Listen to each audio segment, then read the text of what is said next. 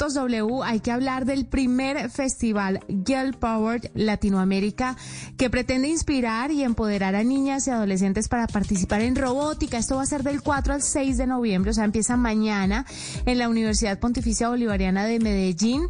Se piensan dar cita alrededor de mil niñas y jóvenes de Latinoamérica apasionadas por la ciencia y la tecnología y no hay nada que me emocione más que tecnología, niñas y jóvenes involucradas en esto. Así que por esto... Sí, sí, sí, es maravilloso. Y aquí en la nube, por supuesto, hay un espacio para, para este tipo de información. Mónica Sánchez es directora de la Fundación Global eh, de Arte, Ciencia y Tecnología. Está con nosotros para contarnos un poco sobre el tema. Mónica, bienvenida a la nube. Buenas noches, muchas gracias por la invitación, Juanita. Qué felicidad que esté con nosotros, pero además qué felicidad este festival, qué dicha. ¿Cómo deciden reunir o, cómo nace la iniciativa de crear un festival principalmente pensado para niñas? Porque siempre estas cosas por lo general o es muy mixto, pero más enfocado hacia lo masculino y a las niñas las dejan a un lado como si no les interesara la robótica, la ciencia y la tecnología. Sí, básicamente por lo que comentas, Juanita, eh, esta es una iniciativa a nivel mundial de uno de nuestros partners internacionales, una fundación que se llama Robotics Education and Competition Foundation. Y hace siete años eh, empezó con esta iniciativa porque pues efectivamente necesitamos más mujeres eh, que estén involucradas en áreas de ciencia, tecnología, ingeniería y matemáticas. En Estados Unidos se hacen diferentes... Eh, Mónica. Mm competencias de robótica. Y lo que tú dices es cierto, eh, se ven más equipos mixtos eh, y más es como el estereotipo que es algo para hombres y quiere la iniciativa es que podamos darles, brindarles a las niñas un ambiente cómodo, seguro para que ellas puedan desarrollar sus talentos. Bueno, Mónica, pero hay una hoja de vida que estoy viendo acá eh, para que su merced nos cuente qué es lo que ha hecho, qué, cómo es que usted habla con tanta autoridad acerca de este evento y de esta convocatoria que está haciendo, por qué usted tiene como toda, como todo ese eh, background, como toda esa educación y como todos esos logros para poder empoderar a las niñas y también seguir adelante. Eh, no voy a decir hace cuánto me gradué, tengo una maestría en electrónica y computación y pues tengo mis estudios adelantados de doctorado en educación. Y pues la verdad llevamos más de 20 años trabajando en todo el tema de robótica educativa y en el país fuimos pioneros de la robótica educativa hace 14 años. Entonces, eh, y me he involucrado mucho en el tema de niñas y mujeres en STEM, básicamente porque esa es la realidad. Cuando yo la viví, cuando me gradué ingeniera, nos graduamos apenas dos mujeres. Eh, yo creí que eso era lo normal y pues me tiene un ambiente favorable eh, como para poder desarrollar mis talentos innatos, eh, pero lo que vemos ahora con tanto estereotipo es que las niñas no lo pueden hacer y ya al estar involucrada en todo el tema de, robótica con los partners internacionales que nos apoyan, pues esta es la iniciativa perfecta para que nuestras niñas, nuestras adolescentes, darles la oportunidad para que ellas también vean en la robótica una oportunidad, una, una forma de más adelante que ya no son las carreras del futuro, sino de la hora que puedan conseguir igual eh, empleabilidad, porque eh. pues el COVID nos dejó eh, más problemas de empleabilidad para las mujeres. Entonces, sí, unos problemas de género profundos. Sí, Mónica, hay algo, hay algo muy importante que usted está diciendo y es eh, esos estereotipos que se viven hoy en día, ¿no? Cuando menos deberíamos tenerlos, sobre todo por la época en la que estamos viviendo, es cuando más lo sentimos. Lo vemos en el tema de la falta de oportunidades laborales para las mujeres, pero también en la falta de apoyo de las mismas familias a las niñas para entrar en estos temas STEM. Y es vital que empecemos a educar y a impulsar no solamente a las niñas, sino también a los hombres para que nos ayuden a empoderar a esas niñas. Porque este tema del empoderamiento no es de una sola vía, eh, es de doble vía. No estamos hablando de un novio, de un esposo, estamos hablando de los hermanos, estamos hablando de los primos, estamos hablando de los amigos que en algún momento puedan darle eh, un empujón a esas niñas y decirle, tú también puedes.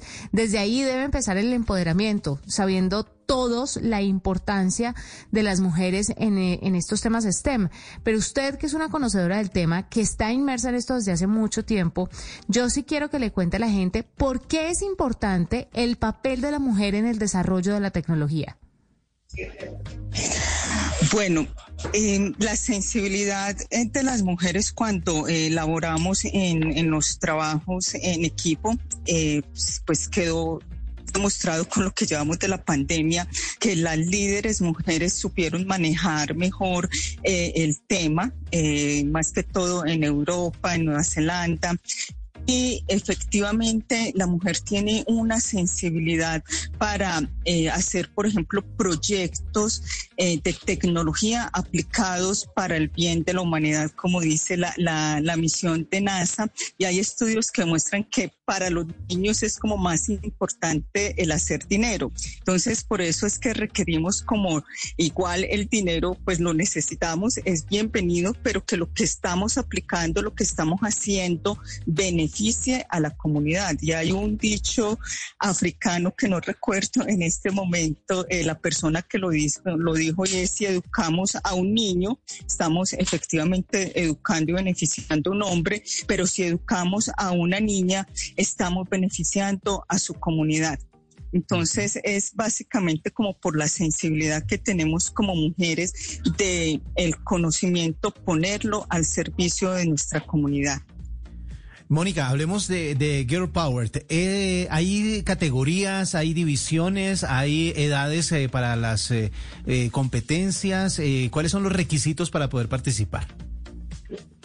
Sí, vamos a tener en el festival lo que son las competencias de robótica, las categorías de niñas es Bex IQ Challenger, que es para niñas entre 8 y 14 años. Tenemos eh, Robotics Competition, que es para niñas estudiantes de educación media.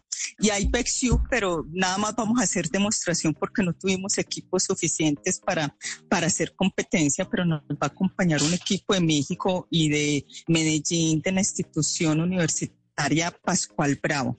Eh, los equipos ya vienen preparándose eh, para las competencias de, de, robótica y nos visitan de diferentes ciudades del país y de otros países. Va a venir Paraguay y remotamente van a estar de Chile.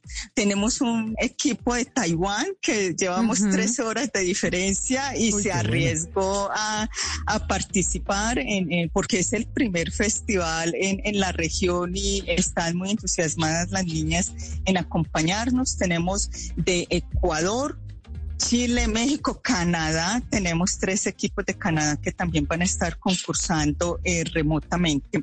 Pero es un evento abierto. Eh, pueden venir eh, todos y todas a, conocer de primera mano los equipos. Y dentro de la agenda del festival tenemos unas Girl Talks que son seis mujeres latinas que laboran en importantes misiones en la NASA. Las niñas necesitan más Em, modelos. Inspirarse, inspirarse modelos, es efectivamente, y es mejor cuando estos modelos eh, son más cercanos. Por eso a veces cuando, ok, Marie Curie, ok, sí, pero eh, no, no es ni de, no es cercana a nosotros, pero cuando tenemos a alguien de al menos que lleva la misma sangre, lleva, como decimos, el mismo ADN, eh, las se sienten más cercanas y pueden decir, ah, ok, como está la Argentina en la NASA trabajando en estos proyectos, lo puedo hacer yo. Está la doctora Adriano Campo, colombiana, que nos va a acompañar el sábado. Eh, eh, ah, también lo puedo lograr yo. Entonces lo que van a hacer, vamos a hacer en estas charlas es que estas seis mujeres latinas nos cuenten cuáles son sus orígenes y cuáles son los proyectos en los que están laborando en este momento.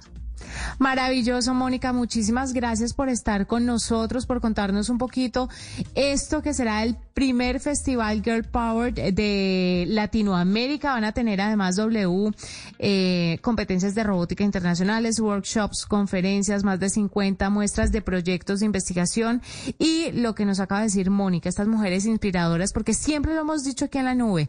Eso es lo que nos hace falta a muchas mujeres para poder estar inmersas en este mundo de la tecnología o lo que le falta también a estas niñas, roles a seguir, porque vemos a Elon Musk, vemos a Bill Gates, vemos a Jeff Bezos, Steve Jobs en su momento, Tim Cook, pero las mujeres eh, están. Lo que pasa es que tal vez no tienen tanta visibilidad como estos grandes de la tecnología y también las hay y también puede haber muchísimas más. Así que felicitaciones, estaremos muy atentos de este 4 al 6 de noviembre en la Universidad Pontificia Bolivariana de Medellín. Mónica Sánchez, directora de la Fundación Global Arte, Ciencia y Tecnología, estuvo con nosotros.